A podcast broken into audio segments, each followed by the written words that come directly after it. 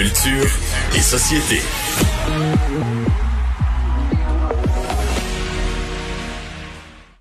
Bienvenue au dévoilement des nominations du Gala Les Oliviers 2021! Manque d'ambiance? C'est la première fois de l'histoire que les nominations sont en format vidéo et non une conférence de presse. Donc, c'est la première fois que tout le monde peut assister à ça. Pas juste des artistes blasés qui gardent leur manteau sur le dos pour être certains d'être les premiers sortis s'ils n'ont pas de nomination. Moi, je pense que pour les artistes, le concept est meilleur. Pas besoin de faire semblant d'être content pour les autres. T'as juste à rester frustré dans ton salon. Bonjour Anaïs. Salut Mario. Alors, est-ce qu'on vient d'entendre, c'est euh, le, le- le première étape du euh, Galet des Oliviers? Exactement. Donc, euh, c'est à midi aujourd'hui, ça a été euh, annoncé. Donc, c'est une vidéo en fait sur la page euh, Facebook euh, du gala. C'est François Bellefeuille que vous avez entendu qui animera aussi le gala Les Oliviers. Et euh, c'est un peu différent évidemment euh, cette année, Mario, en raison de cette foutue pandémie. J'ai envie, envie de dire ça parce qu'il y a des répercussions. On en a parlé toi et moi à maintes reprises au niveau de plusieurs galas. Et là, on le remarque encore une fois. Donc, ce sera diffusé le 21 mars prochain. Il y a 10 trophées cette année seulement. Donc, on a retiré trois catégories, dont auteur de l'année, spectacle de l'année et évidemment meilleur vendeur. Tu sais, entre toi et moi, on a tellement, euh, euh, on a dû Ouais. arrêter tout assez euh, abruptement. Donc, euh, il y a trois catégories qui ont été retirées. Mais il y a une nouvelle catégorie qui a fait son entrée. Ça, ça avait été annoncé il y a quelques, quelques mois de ça. C'est artiste COVID de l'année. Il y en a sûrement un. Toi, je te demande, mettons, quel humoriste euh, t'as apprécié dans les derniers mois? C'est sûr qu'il y en a un qui vient en tête, que tu as regardé peut-être plus souvent aller sur le web. Euh, quel humoriste? Il y en a quelques-uns qui se sont démarqués, mais moi j'ai trouvé que celui qui s'est renouvelé, qui a retrouvé son élan durant la pandémie, c'est François Pérusse. Ben, François Pérus qui venait tout juste de sortir ou qui, ben oui, qui sortait son, Qui sortait son, album. Mais tu sais, lui a roulé au début de la pandémie, était très présent, euh, etc. Il a, il a- il a- comme on dit, il a roulé avec les avec les coups, avec la réalité.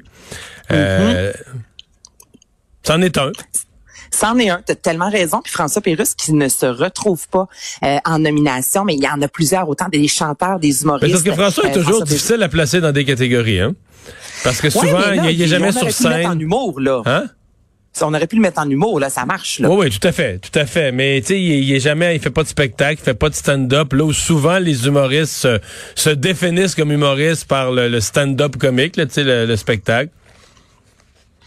C'est vrai, on aurait pu, mais. Donc, ça va être l'année de qui? Ça bon, va, dis-moi, ça va être l'année de qui, là? Ça va être l'année de Arnaud Soli. C'est ça qui se passe, c'est sûr et certain. Donc, artiste COVID de l'année, je, c'est Arnaud Soli notamment qui est en nomination dans cette catégorie-là. Rosalie Vaillancourt, euh, François Bellefeuille, Mathieu Dufour qui a animé le coronavirus. Lui, c'est évident que son nom allait se retrouver dans cette catégorie-là. Alexandre Heureux, un comédien aussi qu'on a vu dans plusieurs capsules.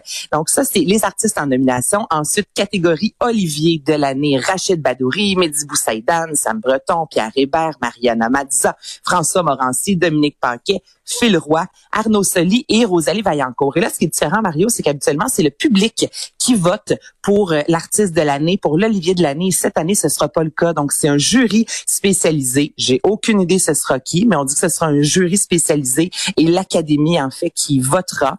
Je sais pas pourquoi le public ne peut pas voter. Honnêtement, euh, j'ai pas la réponse à ça, mais on fait quelque chose de différent cette année.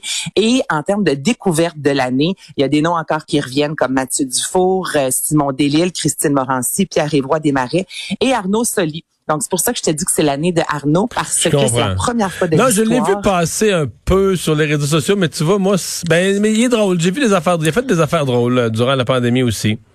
Il a fait des affaires drôles. Il a pris position quand même à quelques reprises, euh, Mario, avec des, capsules sur le masque où il se aux gens en disant que vraiment les gens sont épais de ne pas euh, porter euh, un masque. Et c'est ça, c'est la première fois de l'histoire des Oliviers qu'un humoriste se retrouve dans la catégorie découverte de l'année et Olivier de l'année, qui sont deux catégories complètement aux opposés, à l'opposé. Lui se retrouve dans ces deux euh, catégories-là. Évidemment, Julien Lacroix ne fait pas du tout partie de la nomination, même si, si on regarde les dates de ses spectacles et tout ça, il est éligible, mais évidemment, on a décidé euh, de le laisser de côté. Alors, le chanteur Marilyn Manson, là, qui, euh, ça a commencé par une accusation, et comme ça se produit souvent, là, ça a déboulé, hein? Ça a brassé, je vous le fais entendre.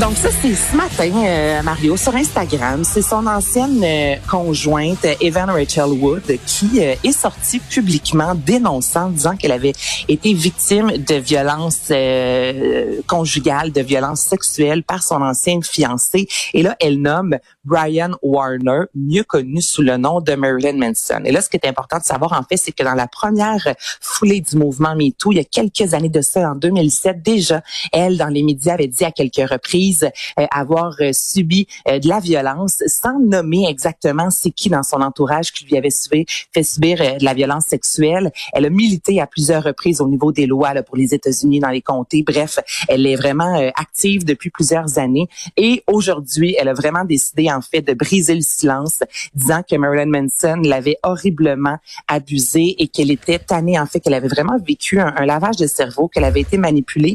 Puis elle dit j'ai fini de vivre dans la peur des reprises je veux exposer au grand jour cet homme, mais nommer publiquement aussi les industries. Parce que c'est ça qui se passe, Marilyn Manson. Il y a plusieurs, là c'est ça que tu dis, il y a des femmes aujourd'hui, il y en a trois, quatre par la suite qui ont brisé le silence et euh, on dit que ça circulait beaucoup dans le domaine et ça depuis fort longtemps, mais on connaît son côté aussi euh, très excentrique avec le maquillage, les costumes, lui qui a joué souvent justement avec la sexualité, avec la violence, donc plusieurs pensaient que ça faisait peut-être un peu partie de, son personnage, un peu à Ozzy Osbourne, là, quand on disait qu'il avait mangé des chauves-souris. Là, maintenant, on sait plus ce qui est vrai de ce qui est faux. Mais là, ça a été confirmé euh, ce matin par son ancienne conjointe. Bon. Fait que euh, est-ce que est-ce qu'on sait euh, plainte sur les réseaux sociaux, est-ce qu'on sait si elle entend déposer une plainte? Est-ce qu'elle a du matériel de déposer une plainte aux autorités ou? Elle entend déposer une plainte. Il y avait déjà eu quelques euh, plaintes de déposer, mais on n'avait pas pu aller plus loin parce qu'il n'y avait pas assez justement de détails. Elle ne voulait pas prendre part euh, à cette plainte-là, dénoncer. Puis ensuite, elle a expliqué évidemment aussi à quel point pour les victimes, ça peut être difficile par moment. Mais là, ce qu'elle a dit vraiment aujourd'hui, c'est ça. C'est là, il y a une limite, ma limite est là. Puis il faut s'attendre à ce qu'il plainte soit déposée d'ici euh, les prochaines semaines, j'imagine. Surtout qu'il y a beaucoup d'autres filles qui ont commencé aussi à prendre part à ce dialogue-là. Donc, euh, je, te dirais que pour Marilyn Manson, qui, c'est un chanteur, mais on l'a vu aussi euh, dans plusieurs séries. Il y avait un film qui devait sortir prochainement. Je te dirais que je pense que pour lui, les prochains prochaines années vont être assez calmes. Merci. Tony Bennett, euh, il n'est pas jeune, mais il était quand même euh, en bonne santé longtemps dans sa vie. On l'a vu sur scène quand même très très âgé. Mais là, c'est beaucoup plus difficile la santé selon ce que sa famille a révélé. Ben oui, une triste nouvelle. Tony Bennett, à l'âge de 94 ans, qui en fait ça a été révélé un peu plus tôt aujourd'hui, qui est atteint de la maladie d'Alzheimer. C'est sa famille, comme tu dis, qui l'a mentionné, qui l'a euh, annoncé en fait sur les médias sociaux. Il a été diagnostiqué lui en 2016, Mario. Mais, mais on l'a vu sur scène jusqu'à quand? Euh, pas loin de l'homme, semble, jusqu'à 90 ans. Oui, oui, puis jusqu'en 2020, là, il y a à peine quelques mois de ça, il est encore en studio, lui, avec Lady Gaga. Les deux ensemble qui ont offert en 2014 l'album Chick to Chick, qui a vraiment été un méga succès. Donc, le deuxième album sortira sous peu. Donc, oui, Tony Bennett, moi, j'ai une de mes amies qui l'a vu à New York il y a trois ans de ça, là. Je veux dire, c'est, c'est une euh, vraie bête de scène dans le sens que lui, là, il va rester là le plus longtemps possible. Et même si, euh, c'est ça, en 2016, il y avait eu le diagnostic, on dit que là, ça commence vraiment à se faire sentir. Des fois, oui, je, euh, et je pense que le message, le message de la famille, il va dans le sens qu'on oublie ça de le revoir, euh, que ce soit en entrevue ou sur scène ou ce qu'on dit, il reconnaît encore les gens autour de lui, mais il semble un peu euh, perdu par rapport aux situations, à savoir exactement où il est, qu'est-ce qui se passe, donc.